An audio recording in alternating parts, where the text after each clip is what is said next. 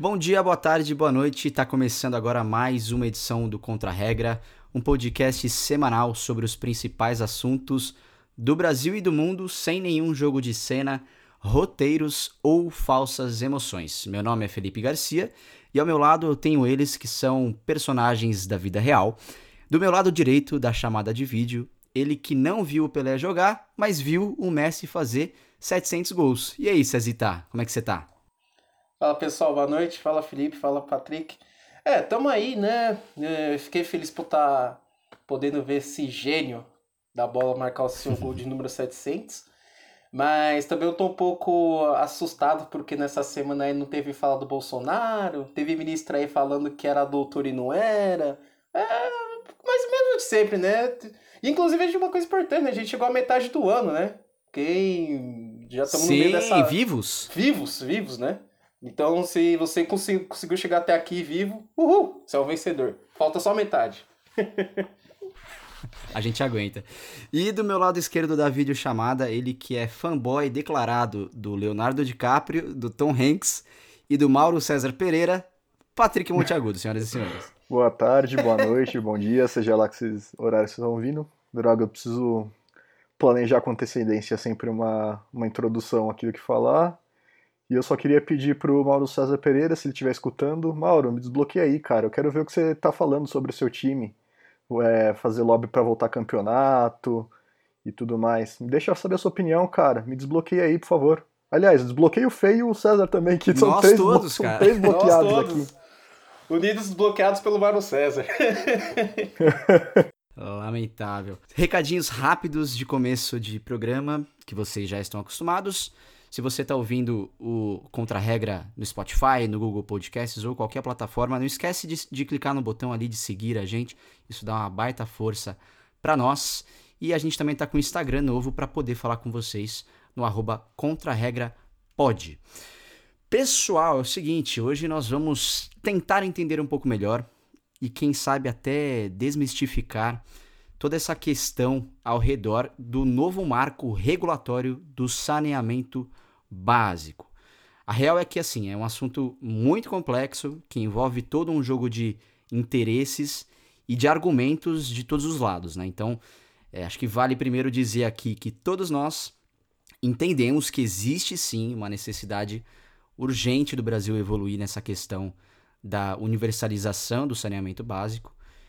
E o cenário vergonhoso é o seguinte: metade da população brasileira não tem saneamento básico. São mais de 100 milhões de pessoas que não têm tratamento de esgoto no Brasil. 35 milhões de pessoas não têm água tratada em suas residências. E 52 milhões de pessoas não têm sequer coleta de lixo. E sabendo desses números, na semana passada, né, todos sabem nessa altura do campeonato, o Senado aprovou na quarta-feira, dia 24 de junho, o projeto do novo marco regulatório do saneamento básico por 65 votos a 13.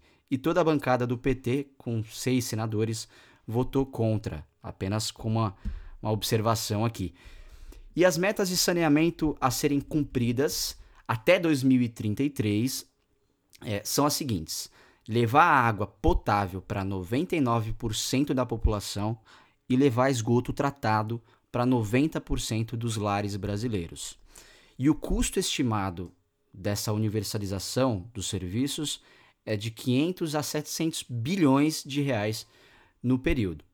E o prazo para cumprimento das metas ele pode ser acrescido de mais sete anos se a empresa responsável por fazer esses serviços né, comprovar que houve inviabilidade técnica ou financeira. E aí é o seguinte, senhores, nós estamos numa fase da nossa história onde, cara, eu vi muitos jornalistas e críticos defendendo efetivamente essa medida porque é uma medida urgente para o Brasil. Né? Então eu vi massivamente as pessoas defendendo esse marco regulatório, que é, querendo ou não, de muita importância. Só que do outro lado, acho que vale a gente comentar também sobre as críticas que o projeto sofreu, que é o seguinte, alguns especialistas, eles afirmam que a entrega do saneamento para as mãos da, da iniciativa privada não assegura a universalização do serviço. O próprio relator da ONU para os direitos à água e ao esgotamento, o Léo Heller, ele alertou que o novo marco do saneamento pode aprofundar ainda mais a desigualdade e vai na contramão mundial da restatização do setor. E para o pesquisador, os apoiadores do projeto partem de um diagnóstico correto sobre as limitações do acesso ao saneamento, mas que eles apontam para uma receita que talvez vai agravar muito o problema.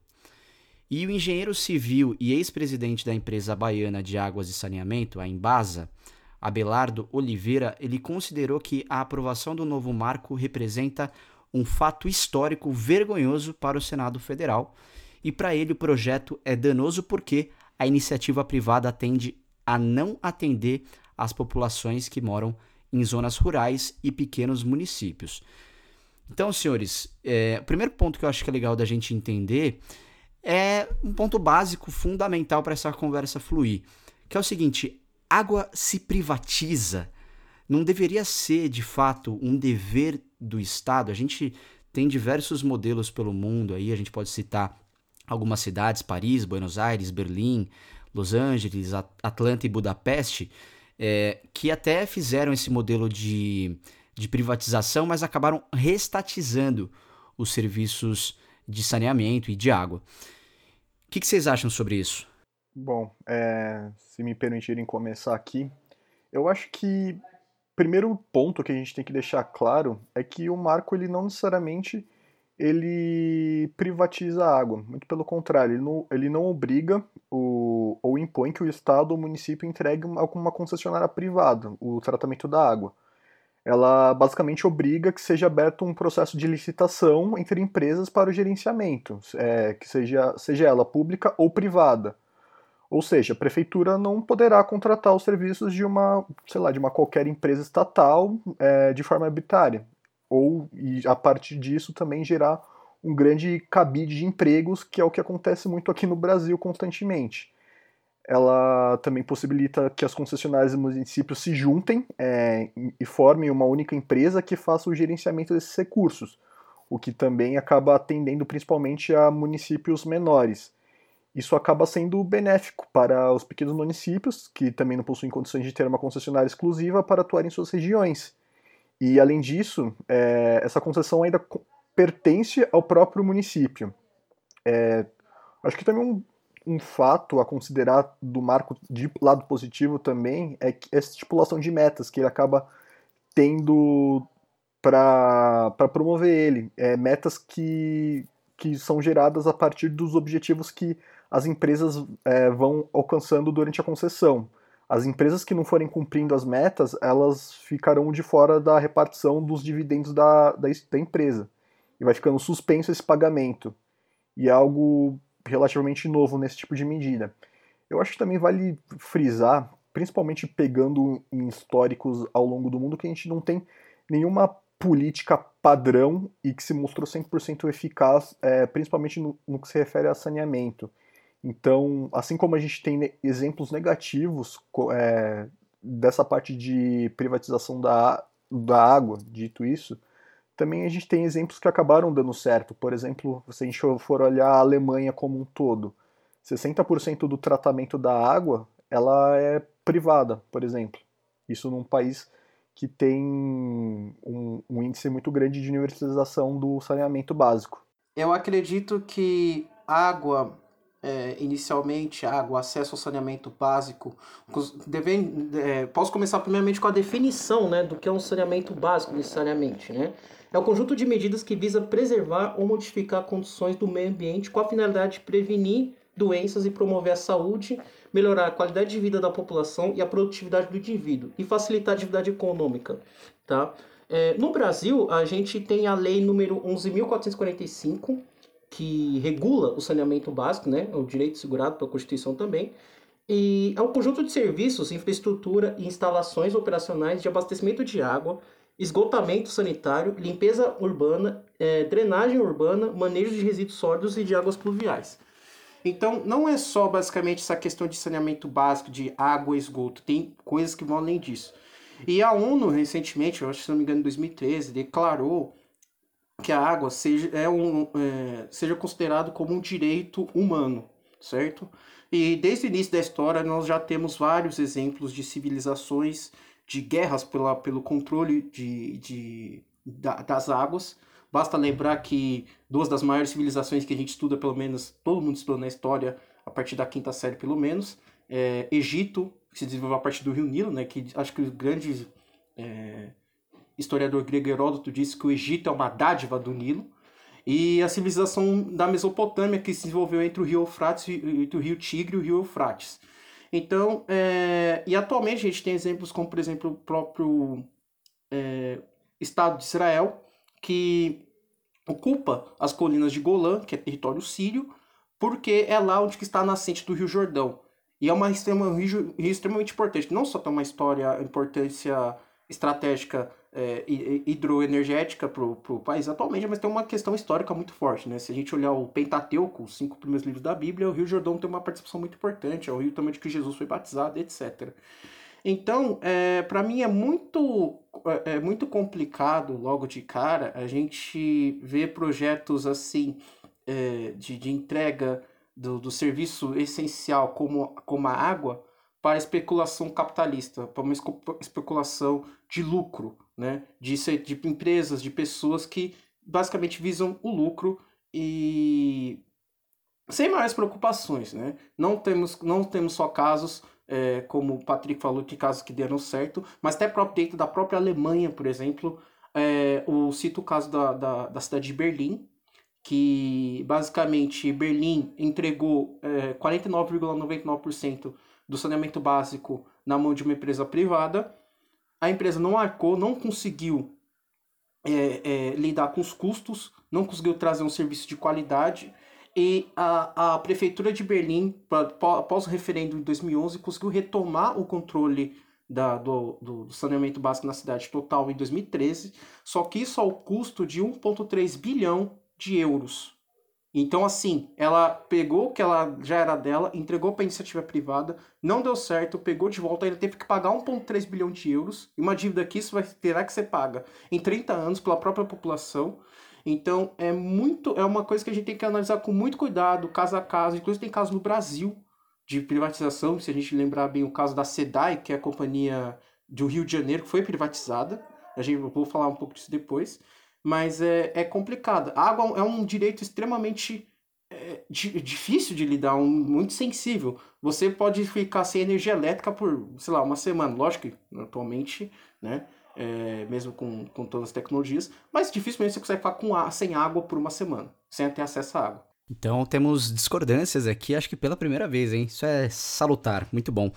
É, o que eu tenho visto muito, acho que é só pra gente retomar esse assunto, é, é que me parece que os relatores, as pessoas envolvidas com o projeto, elas, elas falam como se. Uh, nessa questão de metas, por exemplo, né, que, o, que o Patrick citou, é, elas falam como se o prazo que a gente já está estipulando fosse um prazo que já daria para atrasar. Né? O, o, que eu quero dizer é o seguinte: eles já estão com um discurso de que, gente, a gente acha que até 2033 não vai dar, mas a gente já está colocando ali uma data e, e se der, a gente estipula para mais anos. Né? Então, isso flexibiliza ainda mais a atuação das empresas, dá margem para desvios de dinheiro e tudo mais. Né? Então, é, a minha preocupação também é se as empresas elas, elas vão querer largar o osso depois que o trabalho tiver feito, muitas vezes, né? Porque você tem um interesse, um jogo de interesses ali apostos muito forte, né? Acho que, como a gente falou, é uma questão que tem que acontecer.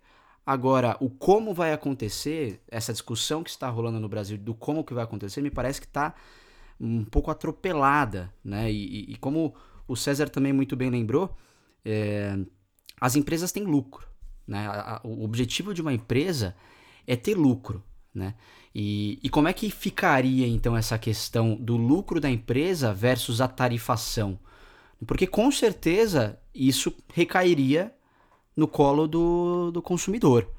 Né? E, e, e aí existem aquelas outras problemáticas, né? Será que a empresa vai estar tá, de fato onde não tem um retorno financeiro, por exemplo?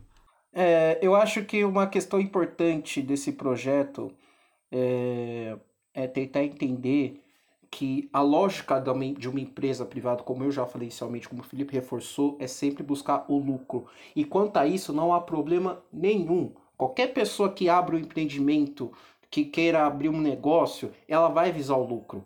Só que você tem que pensar como e você vai pensar como um empreendedor, como empresário. Não, por favor, sem papo de, né, esse papo aí de empresário de YouTube lá, de coach, um milhão, coisa assim. Então. é, de coach, obrigado. Mas assim, você tem que pensar onde você vai atuar. Você tem que pensar em qual área que você precisa atuar, onde que você vai arrecadar mais dinheiro.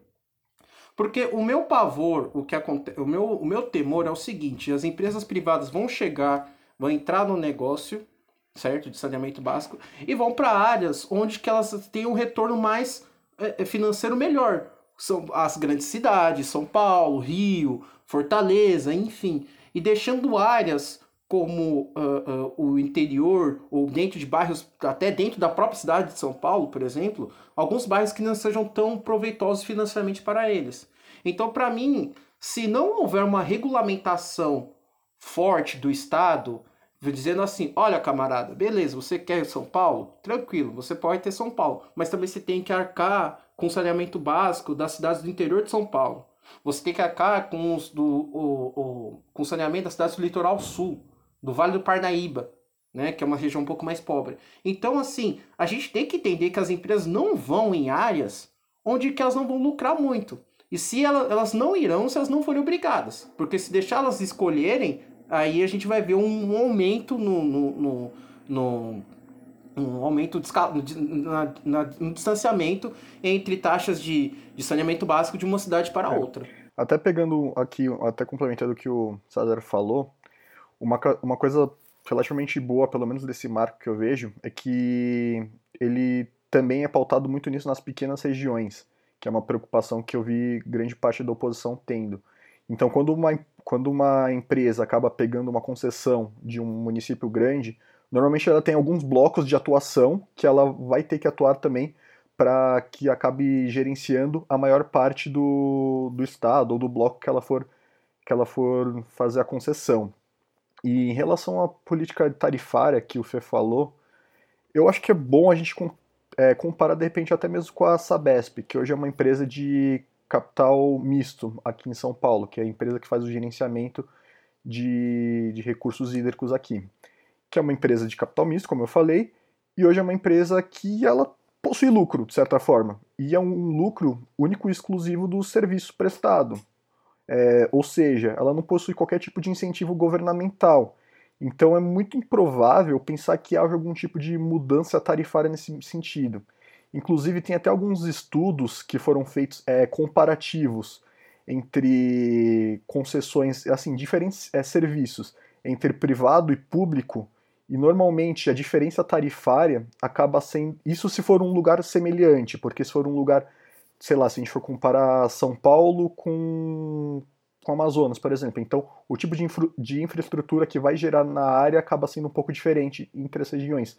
Mas se forem lugares semelhantes, nesse estudo tem uma variação de preço, ou ele acaba sendo igual ou superior no máximo em 3%.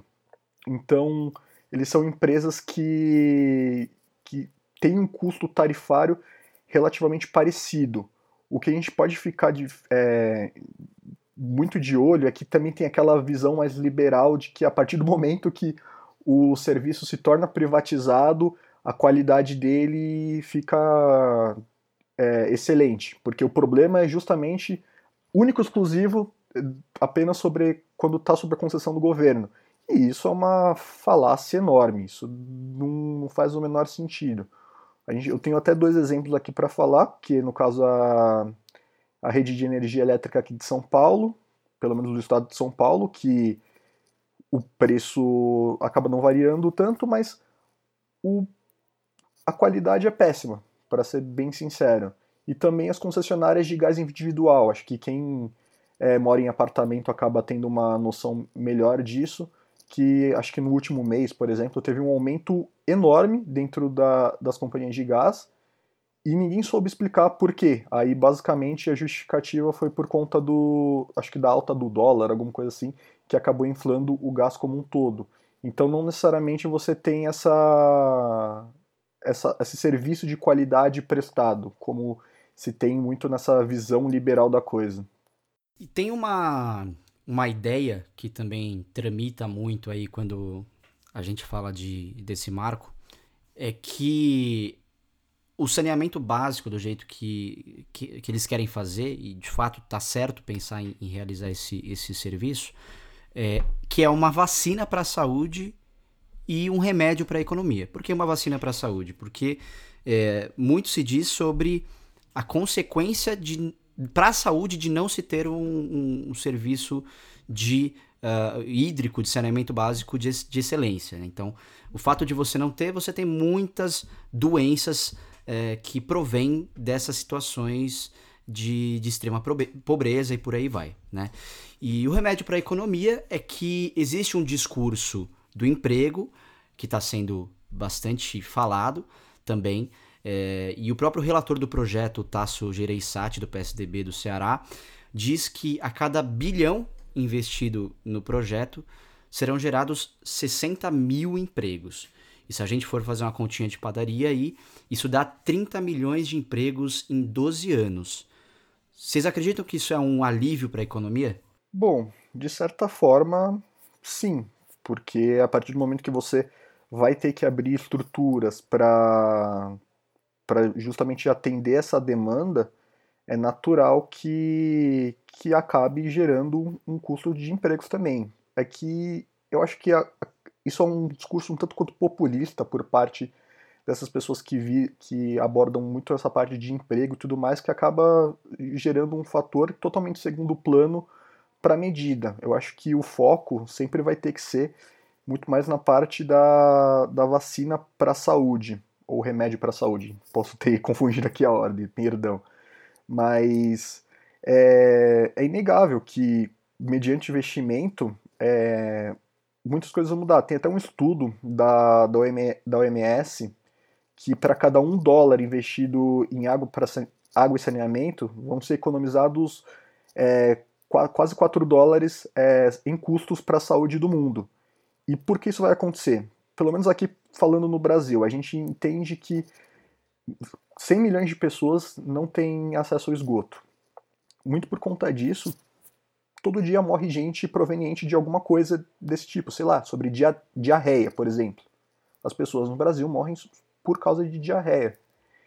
E tem até um, uma pesquisa interessante que falam que, em média, é, 10 mil pessoas morrem por ano provenientes à, à falta de saneamento básico, o que é um absurdo. Isso são indicadores de países subdesenvolvidos.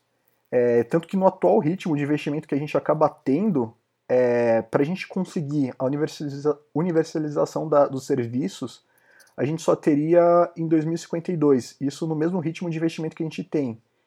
É, e acaba sendo um, um fator extremamente atrasado. E às vezes acaba sendo um pouco natural que isso aconteça, porque pelo menos esses, esses investimentos na área de saúde e saneamento básico ocorreu muito atrasado aqui no Brasil. Isso, óbvio, atrelado muito ao crescimento demasiado da população, é, cada região tem sua particularidade e necessidade, e são fatores que, é, que vão acompanhando uma necessidade de expansão do sistema de saneamento em todo o país. Então, eu acho que sim, voltando ao mote inicial da pergunta, é, é, oportunidade sim de empregos, mas é muito proveniente de toda uma estrutura que vai se formar. Então, isso acaba sendo é inevitável, mas é uma coisa que eu vejo como de totalmente segundo plano. Eu vejo como um discurso populista para aprovar emenda. É, eu acredito no, na seguinte ideia, de que é um discurso extremamente demagogo, como o Patrick falou, extremamente para vender a ideia de que vai vir emprego, se a gente se lembrar bem, a gente cai nesse papinho de reformas que vão dar emprego desde 2017. Basta lembrar da reforma tra trabalhista, que diz que teria 6 milhões de empregos. E enquanto a gente está conversando, dia 1 de julho de 2020, a gente teve a greve dos entregadores de aplicativo. Né? Então, assim, é muita calma né, com esse discursinho aí de que não, vamos, vai ter emprego, porque assim, é sempre é, nenhum nenhum eu eu particularmente eu sou uma pessoa que sou contra é, a PL 4162 de 2019 por alguns motivos que eu vou explicar depois mas nesse principalmente esse discurso de que não basta entregar na mão da iniciativa privada que vai melhorar que vai ter emprego. Eu acho que é uma discussão muito que vai muito além disso não é só necessariamente criação de emprego a gente está falando de um direito de um acesso a um direito humano acesso à água que foi debatido de maneira muito rápida, muito atropelada, né? E tem como é, base é, em, em, interessados gente como Tasso Gereissati, que até o próprio o Felipe falou, caros ouvintes, que ele é senador pelo Ceará, é um empresário bem sucedido, inclusive quem não conhece, quem já foi no shopping em Guatemi, seja aqui em São Paulo e outras cidades, é da família dele, mas ele também tem interesse nisso, né? Porque, se eu não me engano, ele é, tem participação. A, o grupo dele tem participação numa empresa que é uma das 20 mais fabricantes de Coca-Cola no mundo. Eu acho que aqui no Brasil. Então, assim, é por isso tanto que ele ganhou aquele apelido de senador Coca-Cola, dado pelo Glauber Braga, deputado federal pelo pessoal do Rio de Janeiro, né? E que ele ficou. Inclusive, vocês vejam o vídeo que é muito engraçado, que ele fica, fica enfurecido com, com o apelido, né? Mas é, é uma questão de, de saúde pública, eu acredito que sim, questão de vacina, mas eu acho que temos que ir com muita calma, porque muito já foi prometido em outras reformas, reforma da Previdência, reforma trabalhista, e até agora na, nenhum desses benefícios se materializou. E a gente está falando de um plano, de uma nova regulamentação, que a gente precisa deixar claro que não é uma nova legislação, ela só altera artigos já presentes na lei de saneamento básico, que é de 2007. Ela não, não é que ela permite a privatização, tá? Ela, a privatização já acontecia, inclusive aconteceu, como falei no caso do Rio de Janeiro, certo? E, e nisso daí, a gente tem que lembrar o caso, por exemplo, de Manaus, tá? Que, que é um sistema privado. É, o sistema foi privatizado em 2012. Quem se lembra recentemente, Manaus colapsou durante a pandemia do coronavírus, certo? O sistema público de saúde não aguentou. Vocês tiveram as imagens do sistema funerário público não, não conseguindo atender a demanda de funerais, né? É, devido à quantidade de mortos. E se a gente olhar bem, Manaus tem o sistema privatizado de saneamento básico desde 2012. E atualmente, até 2017, se não me engano, é apenas 10% do, do, de atendimento de coleta de esgoto na cidade de Manaus. A gente está falando da maior cidade da região amazônica do Brasil. Cidade onde que se situa a Zona Franca de Manaus. 10% apenas das residências de toda Manaus têm acesso a tratamento de esgoto. A gente tem lá casos e os principais medos da população são as doenças como hepatite A, hepatite E, doenças venéreas que vêm do, de, que precisam da água para se proliferar, o esgoto que muitas vezes não é tratado cai direto no Rio Negro. Então assim, é muito, é muito. Eu, eu acho que quando uma tragédia está prestes a ser anunciada, eles não vão falar assim, não, a gente vai fazer isso, vai acabar com a saúde, com, com o saneamento básico, vai dificultar o acesso. É sempre com boas intenções, é sempre travesti de boas intenções. Ninguém vai para a guerra, por exemplo, falando que vai destruir outro país. Não, a gente vai implantar democracia. É típico dos Estados Unidos, quando vai invadir um país com petróleo. Não, a gente vai dar democracia. Aí invade lá, não dá democracia, pega o que quiser e vai embora.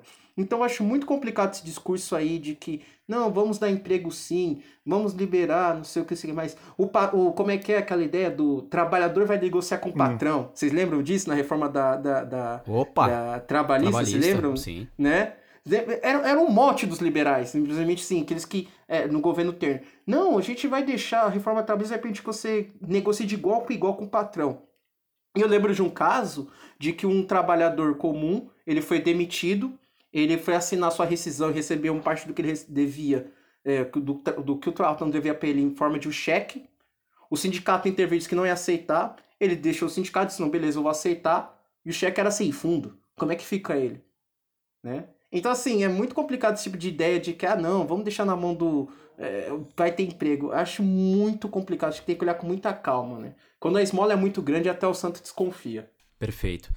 E uma das mudanças mais importantes e significativas aí desse novo marco regulatório é a participação da Agência Nacional de Águas, a ANA, na elaboração das diretrizes do, do setor.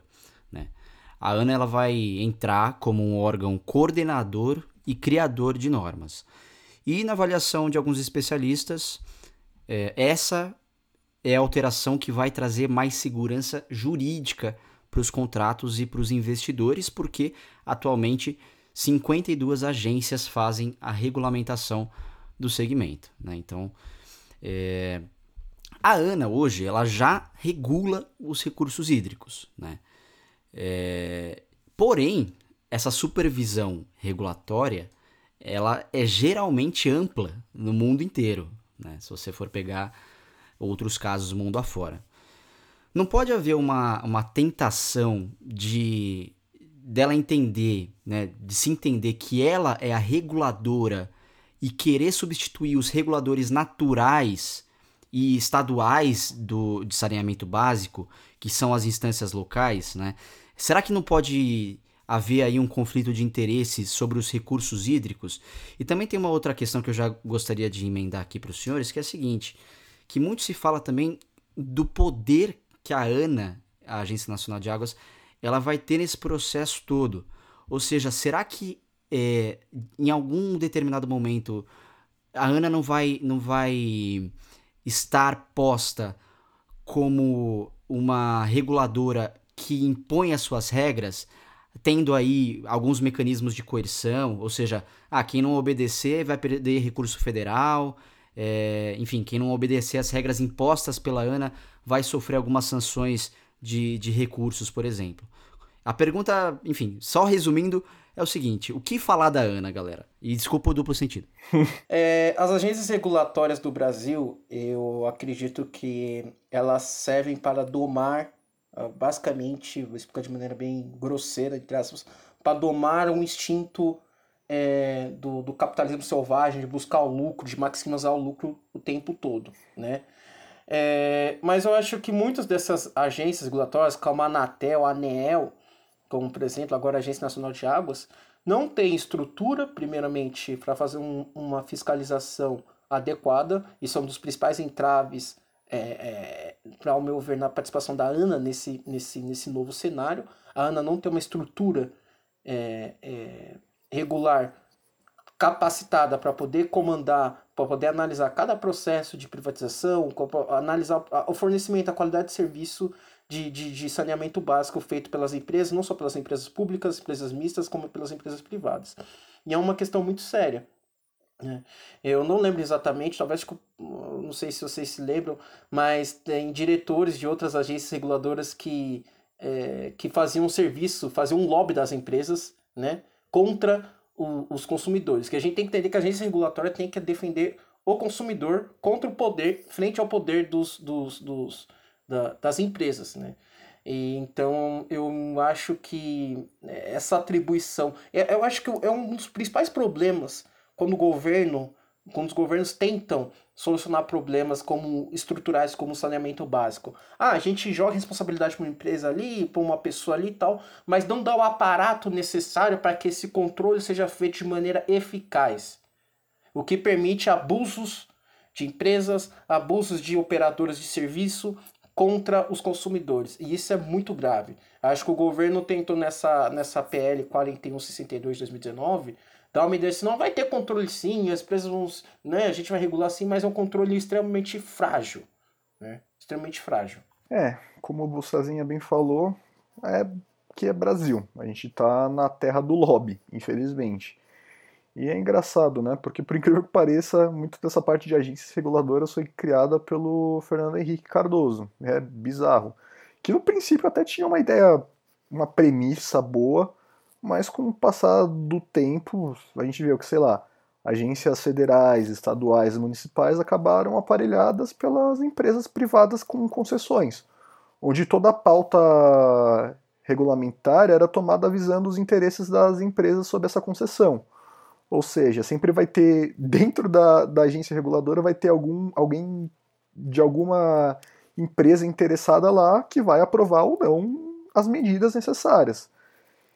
Então, esses representantes eles, são, eles vão estar sempre mais focados no, no negócio para algumas empresas do setor ser mais rentável do que necessariamente ela visar melhorias mais efetivas. Um exemplo que a gente até tem aqui é, no começo do ano, no final do ano passado, posso estar confundindo aqui, teve uma ação da Polícia Federal contra um ex-diretor da ANEL, que é a Agência Nacional de Energia Elétrica, onde foi comprovado que ele favorecia algumas empresas ligadas ao setor.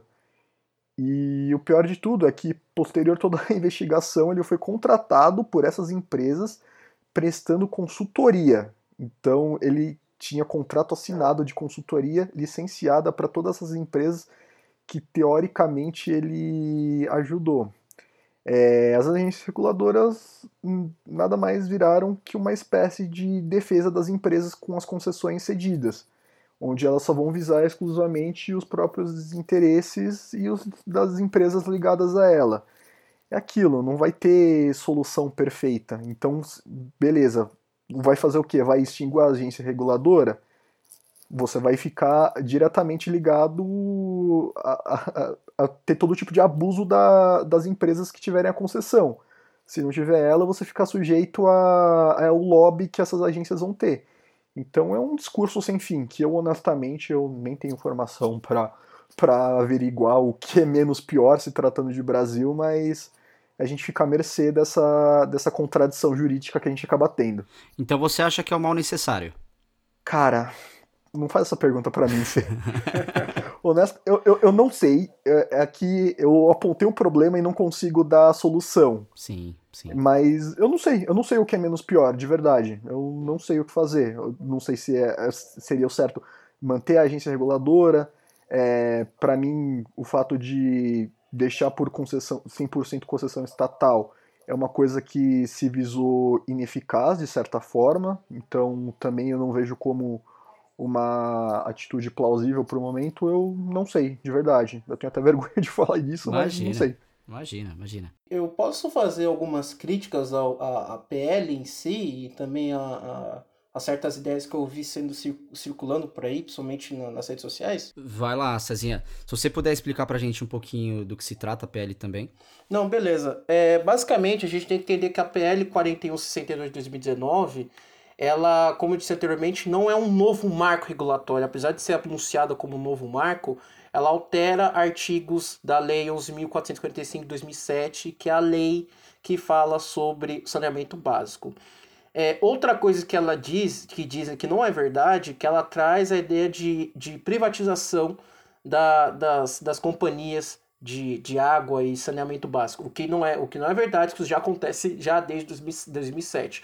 Eu disse que ia trazer o caso da, da, da SEDAI do Rio de Janeiro.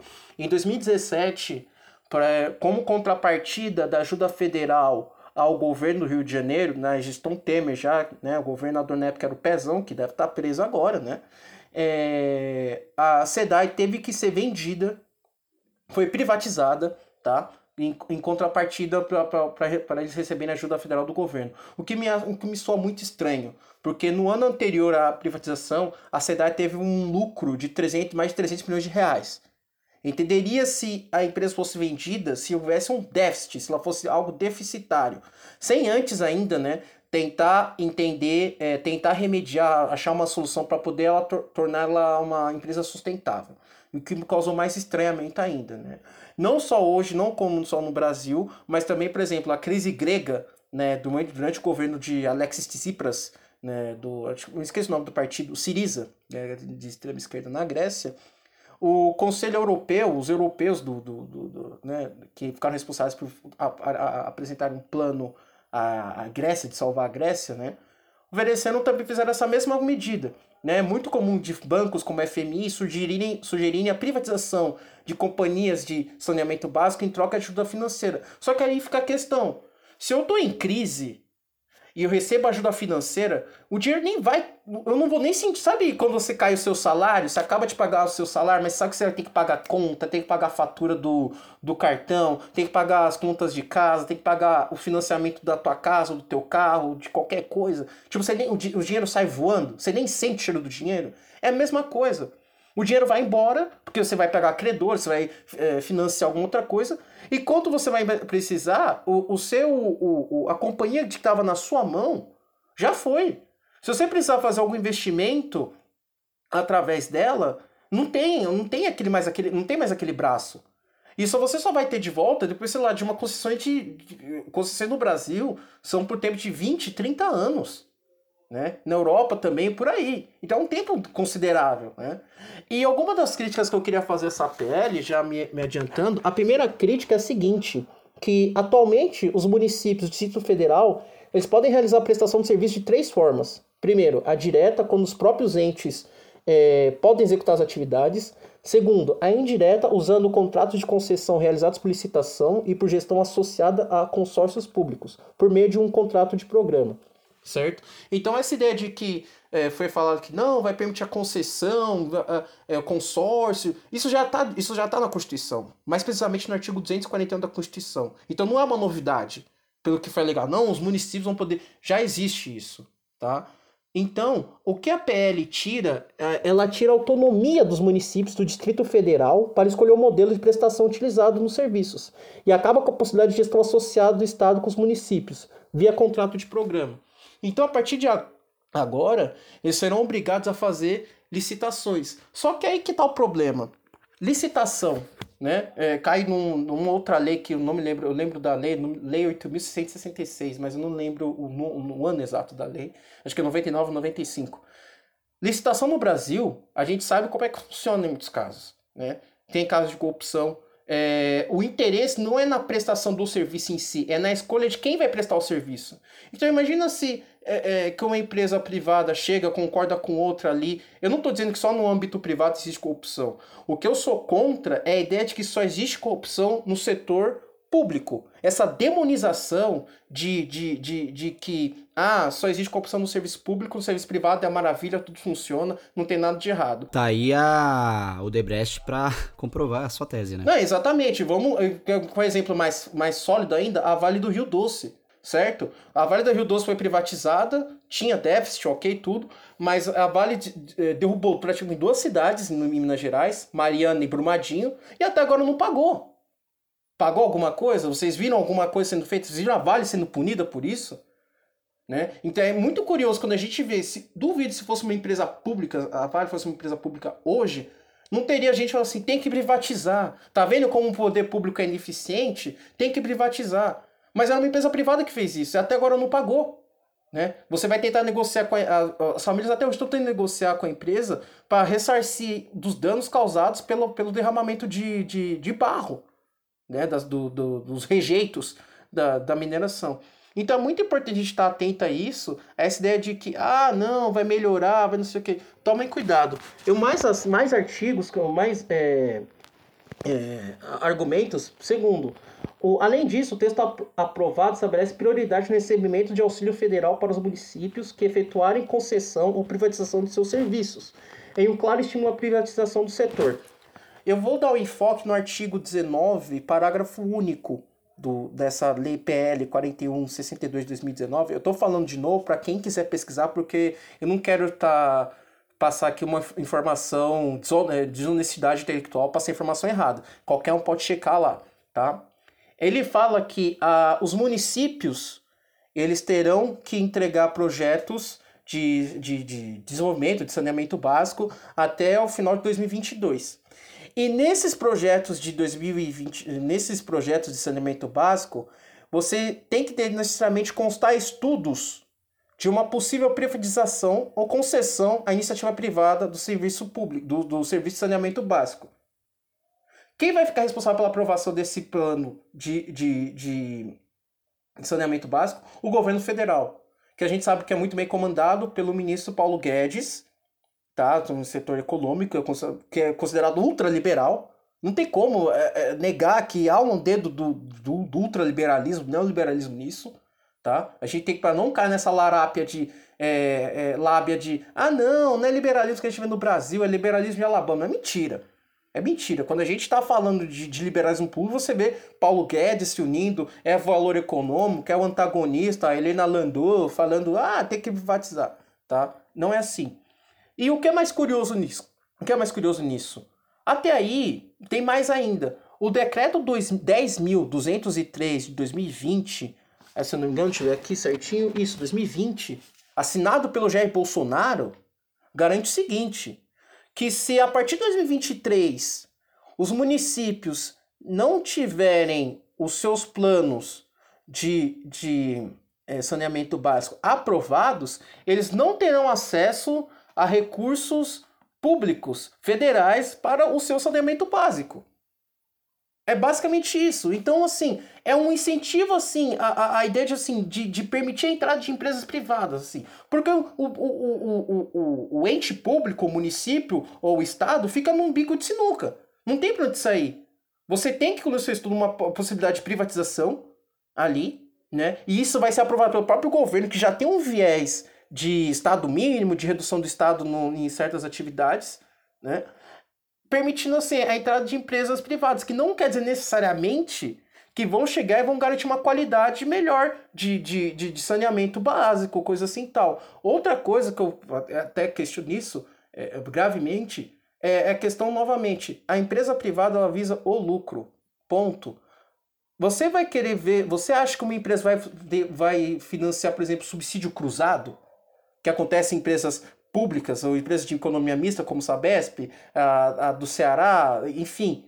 Né? Em que um, um, município pode pagar um pouco mais para que o outro município, onde que não tem, é, olhando as características de cada município, seja potencial hídrico, seja qualidade de vida, questão econômica, tal, o município pode acabar pagando um pouco mais para poder subsidiar o município com menos condições para poder também ter acesso à água.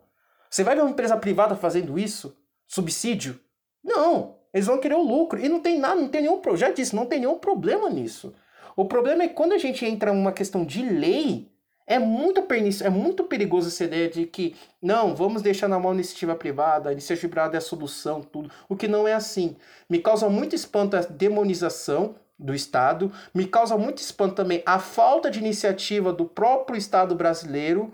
Temos o Plan SAB, por exemplo, que é um plano de, de, de, de saneamento básico que permite universalização tal. É. O que eu acho também muito errado essa ideia de colocar meta até 2030, esquece. 2030 não vai rolar. 2030 acho que vai ter um cenário parecido com o que a gente tem aqui agora. Tá? De metade da população sem, sem acesso a saneamento básico, 15 mil pessoas morrendo todo ano de doenças venéreas, doenças decorrentes de basicamente falta de acesso à água, à água de qualidade. Tá? Então essa ideia de que, nossa, não, entregar o Estado é péssimo, o Estado tem suas falhas, sim. Aqui não estou fazendo uma defesa é, incisiva 100% sempre. do Estado. Não, não, exatamente, não exatamente. É exatamente isso.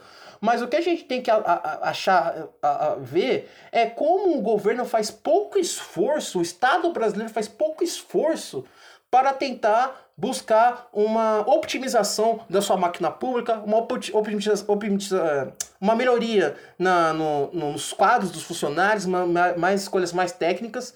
A gente vê empresas públicas permeadas por indicações políticas, que não melhora em nada, tá? E assim, simplesmente não, olha, a gente não tem capacidade, que pena, vamos ter a iniciativa privada. Sendo que integrantes desses governos, seja no Congresso, seja no ministro, de ministérios e tal, têm interesse nisso, porque tem amigos que têm empresas, ou porque tem interesses particulares né, nessas empresas, né, nessas, nessas empreitadas. É, outra coisa que a gente tem que colocar aqui no Brasil eu já estou falando bastante, mas acho que muito importante falar sobre isso, é que é uma certa instabilidade em relação a políticas públicas. Política de saneamento básico não deveria ser uma política governamental, deveria ser uma política estatal, política de Estado. Independente de quem ocupa a cadeira, devia ser uma política contínua. Assim como, por exemplo, é, por exemplo, Bolsa Família. Bolsa Família foi criado no governo FHC, não como nome de Bolsa Família, a gente precisa relatar isso. Melhorou no governo Lula e está aí até hoje. Nem o Bolsonaro, que é anti-PT, que é contra o PT, tem o culhão de tirar o Bolsa Família. E não vai ter. Porque esse programa, além de ser um programa barato, é um programa eficaz. Né? Mas, César, uma, uma dúvida. É, acho que concordo com essa questão de, de ser uma política de Estado. Mas o, o argumento de, de muitos é, dentro desse jogo de interesses aí vai ser: mas, cara, o Estado não fez nada até hoje. Né? A gente está aí com 500 anos de Brasil e metade da população, 100 milhões de pessoas, não tem, não tem acesso a esgoto, não tem, não tem água para tomar 35%. Uhum. Então, é, não é um argumento válido também de, de, de uma crítica, de uma falha do Estado é, que houve aí historicamente e talvez uma oportunidade de se repensar esse modelo é, é, econômico e de saneamento, de certa forma, ou não? Eu acho que é importante, sim, a gente, como eu falei anteriormente, não defendo o Estado em si. O que eu acho que está acontecendo é que não há menor, um menor esforço por parte do governo em melhorar a sua própria máquina pública. Aí, como, como a gente tem exemplo, a gente tem exemplos bons de, de boas lideranças nesse quesito em governos públicos, de governos né, estaduais, governo federal, governo, eh, de governos municipais, governos estaduais, assim como na saúde. Tem lugares em que a saúde pública funciona, tem lugares onde a saúde pública não funciona, tem lugares onde o transporte público funciona, tem lugares onde o transporte público não funciona. O que a gente precisa entender é que o governo precisa. É, é, é, eu vou, vou jogar real aqui. No final, nas áreas mais pobres, nas áreas mais distantes do, do, do país, quem vai tomar conta do saneamento básico vai continuar sendo o governo. Tá?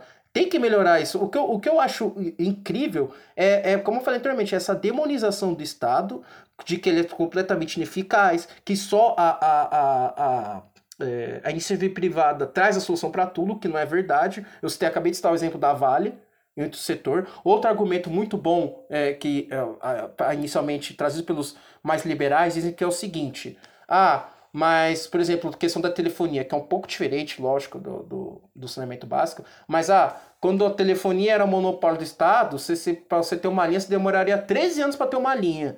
Depois que privatizou, liberou geral, olha, todo mundo tem telefone.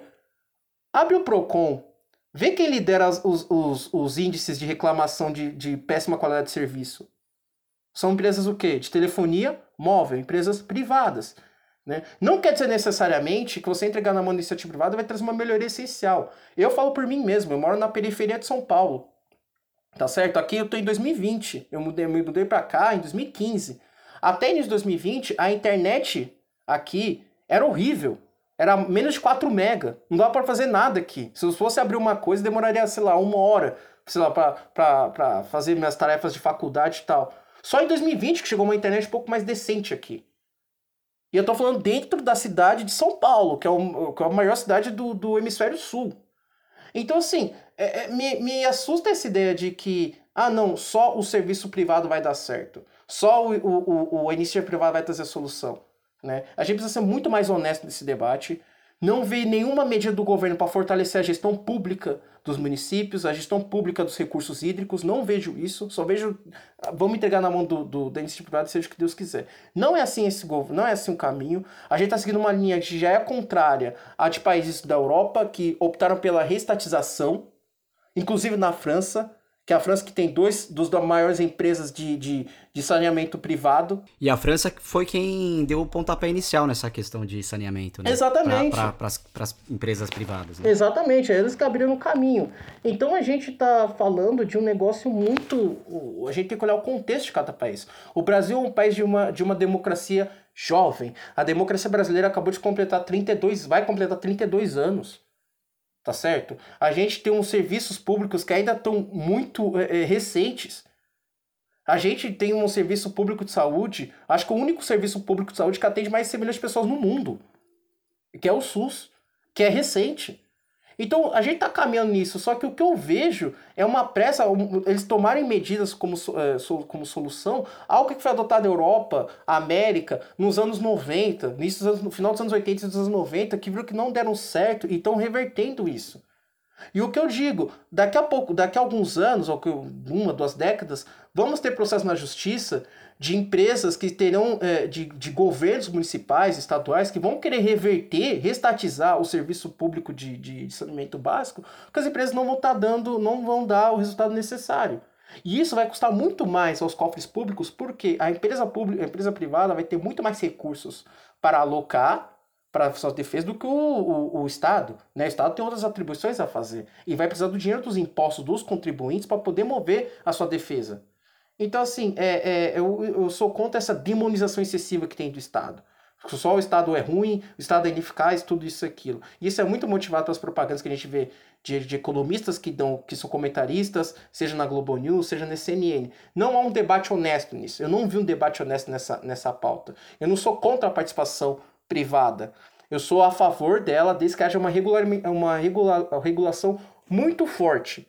Muito forte. O que não há no Brasil, infelizmente. Sim, eu até queria endossar o que o César falou e ao mesmo tempo até fazer um, um contraponto, porque naturalmente pensamos diferente sobre algumas coisas. Uhum. Mas o, o primeiro endosso a fazer é muito isso que eu, hoje em dia a gente está vivendo um fenômeno, um fenômeno que a gente está moralizando muitos discursos. Então, até por conta de um debate muito polarizado, as pessoas buscam visões românticas em todos os pontos que estão defendendo, é, quase que visando soluções que possuem qualquer tipo.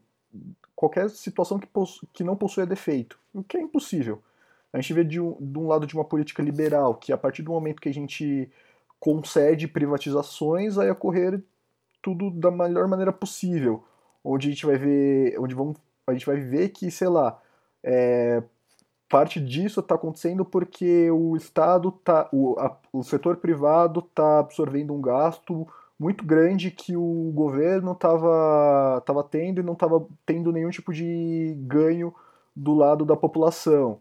Ou também aquele discurso de que vai desinchar a máquina estatal, é, o discurso de promover produtividade, é, vai melhorar o, o, serviço de um consumidor final. Acho que a gente deu diversos exemplos aqui que, que tudo isso não passa de falácias. Então, assim até como do outro lado, onde, onde a gente vai ver que as, as é, sei lá, de uma visão de empresas, é, empresas estatais que visam exclusivamente o bem-estar da população e demonizar grandes corporações do setor privado. Acho que tudo são grande um jogo de interesses. Ambos os lados são totalmente utópicos e vão possuir falhas, naturalmente.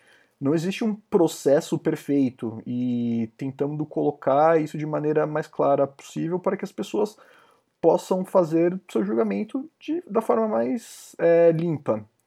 É, também aqui de um exemplo crasso que a gente tem de, de falha do setor privado, por exemplo, onde a gente vê que o setor privado muitas vezes ele recorre para fazer os seus financiamentos a BNDES e o banco público e bancos públicos.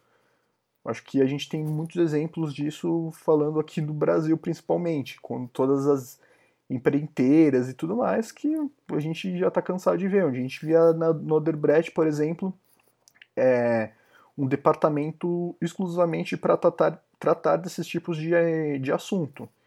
Então a gente tem extremamente exemplos que comprovam isso.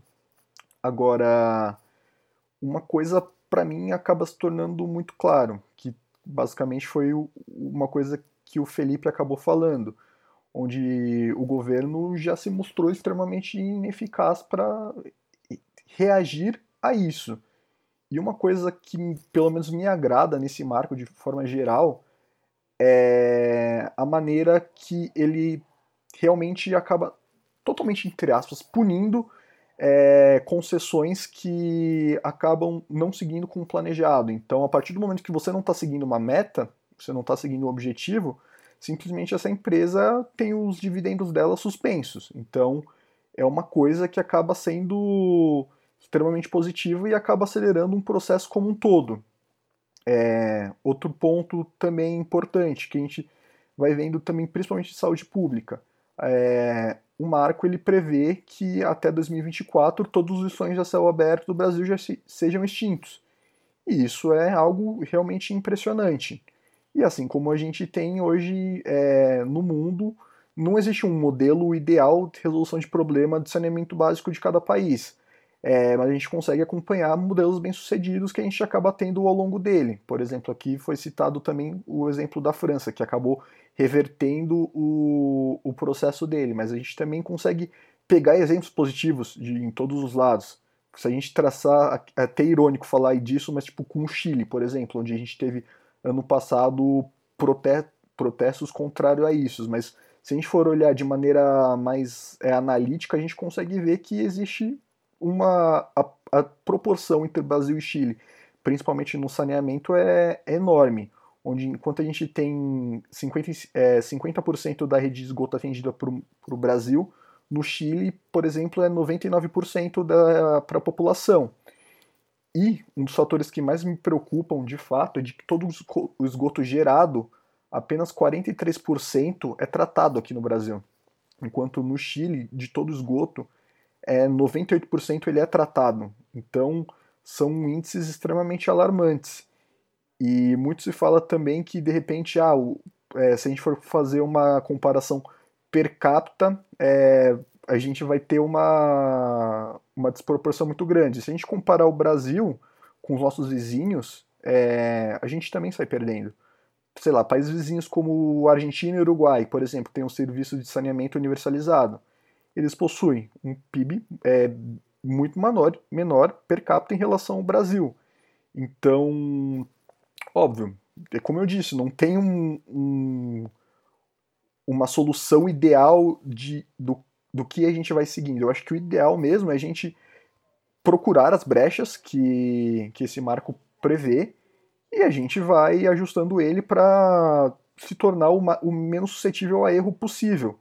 É, principalmente isso de trabalhar com metas, no caso da, das concessões. A partir do momento que você vai, abre uma licitação, você vê o que acaba sendo tem, acaba tendo um custo-benefício melhor para cada, cada obra que vai ter, e a partir disso você faz todo o planejamento embasado é, nas metas que foram estipuladas. Se for atrasar e a, alguma coisa aparecer, sinto muito, a empresa perde o valor que ela teria que ganhar em relação a esses, aos aos lucros das obras. Não, é, eu concordo com o que o Patrick falou. Eu, inclusive, eu acho uma visão extremamente otimista. É, mas o meu problema com isso é o seguinte: você, o Patrick fala, olha, se a empresa não estiver cumprindo com a meta, ela pode né, ser retirada do negócio. Mas aí vai para uma batalha judicial. Do, a empresa vai entrar na justiça. E aí a gente vai entrar em processos que duram anos e anos. E o consumidor fica lá no meio termo, né? O consumidor, o cidadão comum, fica lá no meio termo nessa briga ali e tal. Ah, como é que vai fazer? Como é, para que lado que vai, né? É, o que o grande, as minhas críticas é, são primeiro, número um, uma falta de uma, regula, uma regulação muito forte, o um enfraquecimento da, das agências reguladoras. Dois, a, o, ao fato do governo federal não ter feito nenhuma tentativa, nenhuma tentativa de se adequar, de tentar buscar um saneamento básico, melhorar os índices. A única maneira que eles acharam é entregar para a iniciativa privada. O Plan SAB, que é um grande. Assim, eu recomendo vocês olharem o Plan SAB, o Plano Nacional, acho que é, de Desenvolvimento é, de Saneamento Básico. Muito bom plano, feito por especialistas da área, pessoas que estudam isso e nunca foi levado a sério.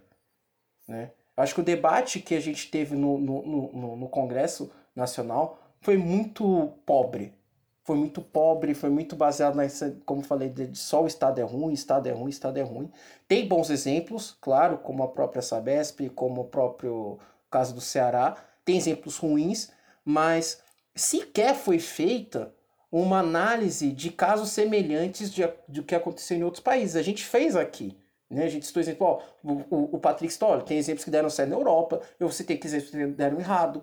Ninguém sentou na mesa e falou assim, poxa, por que deu errado? O que, que aconteceu aqui?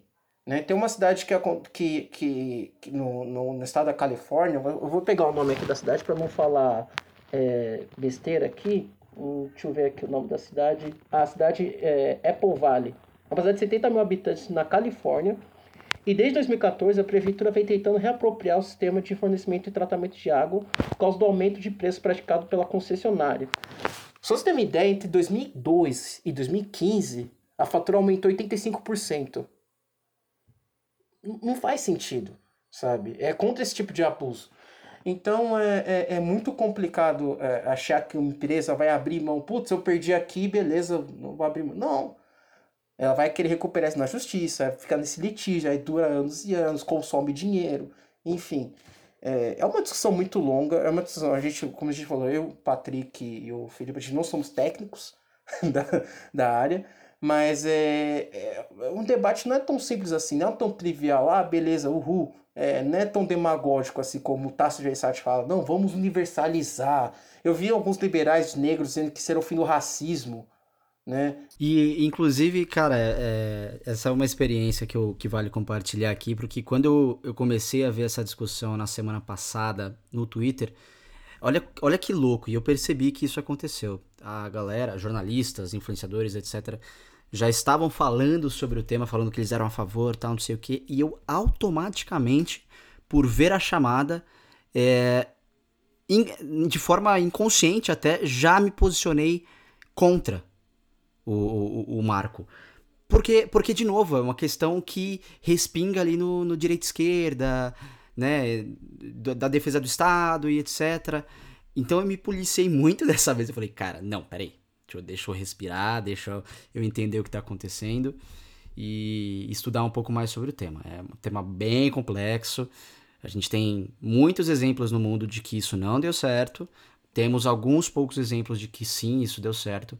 Mas eu, enfim, ninguém, como vocês bem disseram, ninguém sentou para conversar de fato e entender é, os caminhos a serem seguidos, né? Mas só para a gente finalizar aí, para finalização do nosso programa de hoje, é, primeiro que é o seguinte, acho que eu ouvi isso de, de um podcast que eu, enfim, eu, eu, eu concordo 100%, cara, 100%, que é o seguinte, o Brasil, é, nessa década, vai estar entre, de novo, né, entre as 10 maiores economias do mundo. O cenário em 2020, de, de projeção já para esse ano, coloca o Brasil entre a nona economia do mundo. Tá? Não é possível que a nona economia do mundo em 2020 não tenha, ou a sétima economia em, economia em 2011, não tenha capacidade de gestão de evoluir com isso. Né? E aí, por que, que eu falo isso? É, porque o, o grande ponto é que assim, ah, porque o Brasil não tem dinheiro. Não, o Brasil tem dinheiro. Nós somos a nona economia do mundo. E a gente tem muito dinheiro aqui dentro, a gente tem riqueza. Só que, de novo, a gente passa por uma questão simples e muito nítida quando, quando você sai de casa, que agora não está dando para sair muito, mas quando dá para sair, é muito nítida, que é a concentração de renda. Né? Você tendo essa concentração de renda, você não consegue é, distribuir ela de maneira mais igualitária. E por isso que o Brasil também acaba sofrendo bastante com essa questão. Mas só para a gente ir para uh, as finalizações aqui, eu queria que vocês conglomerassem aí tudo isso que a gente falou e dessem um panorama do que vocês acreditam que são os principais desafios para esse marco daqui para frente, né? Porque a gente está num momento de instabilidade política e econômica muito grande que pode respingar sim no comportamento da iniciativa privada, né, de empresas como Coca-Cola e outras gigantes não quererem participar desse processo ou participarem e depois tirarem o pé, enfim. E e, e, outras questões do tipo o quanto de fato a iniciativa privada vai investir, porque diversas vezes existe a promessa, mas só com uma contrapartida de uma baita de uma, de uma proteção jurídica do governo, né? Ou seja, essas empresas não querem correr um risco. Eu queria que vocês dessem um panorama aí de, de do que, que vocês enxergam como principais riscos para esse projeto. É, bom, como eu já deixei explícito, o meu, os principais desafios eu acho é a questão da fiscalização dos, dos, dos contratos, das licitações, que tanto envolvendo empresas públicas e empresas privadas podem haver cartéis, ter empresas privadas, podem haver suborno, questão de corrupção, que é um dos principais argumentos para a, a abertura é, do, do serviço de saneamento básico à iniciativa privada, é, a falta de uma regulação forte, a falta de fortalecimento à ANA, né? não estou falando de uma garota da Agência Nacional de Águas, é, eu acho que são questões muito fortes no Brasil. É, e também o que mais me preocupa é como é que vão ficar as regiões menos desenvolvidas do Brasil. A gente está falando de regiões como a região norte do Brasil, que tem apenas 10% de tratamento de esgoto. Estou falando de toda a região norte do Brasil. E a gente sabe muito bem, sendo sinceros aqui, a gente sabe que muita gente daqui do Sudeste, do Centro-Sul, ou até de Sudeste do Nordeste, é, mesmo se oferecer um salário bom, coisa assim, dificilmente ia se mudar para o norte do Brasil. Né? A gente pode citar como, por exemplo, o programa Mais Médicos, que foi muito criticado pelos médicos brasileiros, dizem, não, não, não pode ter médico cubano, mas entre eles, raros eram eles que se aceitariam sair de um centro-sul, né, da região centro-sul do Brasil, como São Paulo, Rio de Janeiro, alguma megalópole nacional, e para um, sei lá, para um Amazonas, para um Acre, Rondônia, Roraima, né? Ah, enfim.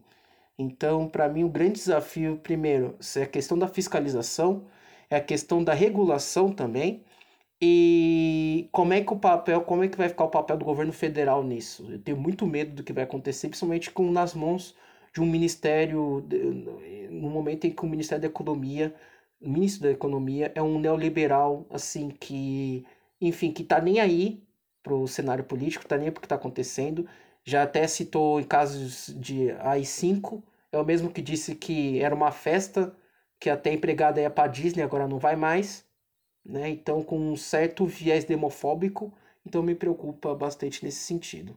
Não vejo com bons olhos um futuro grande, não vejo que até 2033 esteja universalizado o acesso à água e ao saneamento básico. Bom, eu faço das palavras do César as minhas. É, acho que basicamente todos os nossos anseios a gente acabou externando durante esse episódio. É, acho que os meus dois principais, principalmente como a gente já acabou falando aqui, é muito como serão feitas essas concessões, principalmente onde a gente tem uma série de, de históricos onde existe lobby, existe pessoas de, de determinados da empresa dentro desse órgão fiscalizador e acaba, acaba desculpa até o termo, abrindo as pernas pro para liberar concessões como um todo. E também... Flexibilizando. Exato. Muito obrigado pelo sinônimo, Felipe. Talvez não tenha sido o termo mais apropriado, que eu não consegui pensar em outro melhor. A gente vai per... ser xingado, cara. Perdão pela audiência, gente. Estou em processo de aprendizagem. Mil desculpas.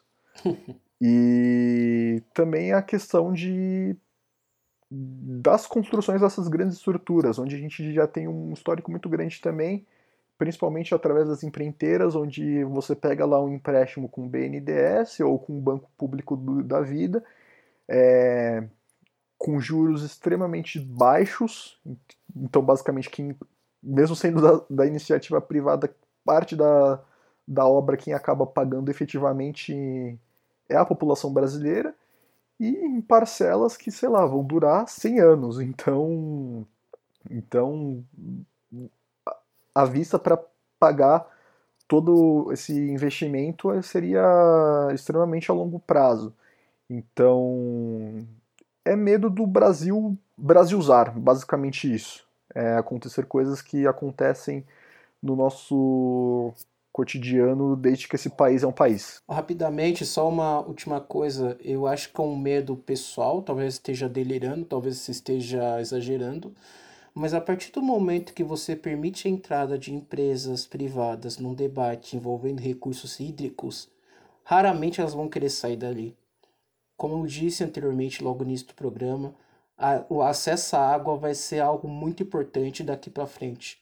Né? Nós já tivemos crises hídricas aqui em São Paulo, temos crises hídricas no Nordeste, é, temos crises hídricas ao longo do mundo, já temos refugiados por conta de crises hídricas. Então temos o aquífero Guarani, por exemplo. Eu não duvido que daqui a alguns anos esse lobby já instalado através de empresas privadas que já controlem alguns serviços de fornecimento de água, de saneamento básico também, não vão interferir num debate sobre esse aquífero. Então eu vejo com muito maus, com maus olhos essa ideia de que não vamos permitir. Eu não sou contra, vou dizer novamente, eu não sou contra a participação de empresas privadas no é, no saneamento básico. O que eu sou contra é uma participação delas sem o controle estatal, sem um controle estatal firme por meio de regulação ou por meio da agência regulatória. É basicamente isso. Perfeito, senhores. Então vamos agora para o nosso momento cultural, momento boca de cena. Momento boca de cena. Quem começa hoje? Vai lá, Patrick. Ai, meu Deus. Tá bom, vamos lá. Bom, é, queria aproveitar o, o momento da semana que a gente teve o, o Liverpool campeão inglês da Premier League, depois de 30 anos. É, amém. Porra, é um time... finalmente. Longe de todo o modismo de ah, o meu Liverpool, não. é um time que eu tenho uma certa simpatia, acho que muito pelo. pelo Eles são o Corinthians da Inglaterra, meu. E ó que nem é o time dos Beatles, o time dos Beatles é o Everton. Exatamente. Enfim, mas é, eu acho que é um time que me atrai muito a curiosidade por, todo, por toda a história envolvida com ele. E esses dias eu tive a oportunidade de assistir um documentário da ESPN Filmes, que, aliás, gente, os, os documentários da ESPN Filmes são ótimos. Vale a pena dar uma chance para quem tem algum aplicativo de streaming da ESPN ou coisa do tipo. Que é sobre. se chama Hillsborough, que basicamente é sobre a tragédia que aconteceu em 1980. Ah, esqueci o ano, gente. Mil perdões é, que é, era um jogo de semifinal em, da Copa da Liga Inglesa entre Liverpool e Northern Forest. E. Ó, 1989, acabei de ver aqui. E. Basicamente, onde estava a torcida do Liverpool, onde tinha capacidade para algo em torno de 15 mil pessoas, tinha o dobro disso. A polícia acabou permitindo a entrada do dobro de torcedores do Liverpool na arquibancada e ela acabou cedendo e 96 torcedores vieram a falecer. Então, é, até uma, um, dos, dos máximos do Liverpool, que é o Steven Gerrard, ele tem uma ligação muito grande com o time, muito porque ele tinha um primo que veio a falecer nessa tragédia. Então, daí ele tem uma identificação muito forte com o time também por conta disso. E é um, ótimo documentário, é, pelo menos se para amantes de futebol e também não amantes, mas é uma parte importante da história do esporte mundial, então acho que vale a pena. É, pô, bela dica, vou, vou, vou ver sim. É, o, a minha dica, eu vou dar duas dicas, mas uma acho que é importante para todos. É, não sei se quem assistiu, acho que semana passada nós tivemos a entrevista do Dr. Silvio Almeida ao Roda Viva. É, em que excelente, excelente. Muito bom. Excelente, muito boa entrevista, né? É, eu vou recomendar a entrevista do Dr. Silvio Almeida. Aliás, sigam os Dr. Silvio Almeida no, Instagram, no, no, no, Instagram, no Twitter. Eu vou fazer um jabá dele, mesmo que eu não me conheça, mas é porque o conteúdo que ele produz é de qualidade, é um, é um cara extremamente renomado. E ele deu uma entrevista pro Roda Viva semana passada. Roda Viva que também tem podcast para quem quiser, então também para pausar ali, tem tudo. Então recomendo a entrevista do Dr. Silvio Almeida sobre racismo no Brasil tal. Achei uma entrevista excelente. Embora acho que ele tenha sido muito aproveitado, acho que fizeram umas perguntas muito. É, Mais nada a ver. Gené exatamente, acho que não exploraram o potencial que ele tem. Né? Um cara formado em direito, um, tem mestrado, doutorado, né? trabalha na Universidade de Duke, nos Estados Unidos. Então eu recomendo a entrevista dele.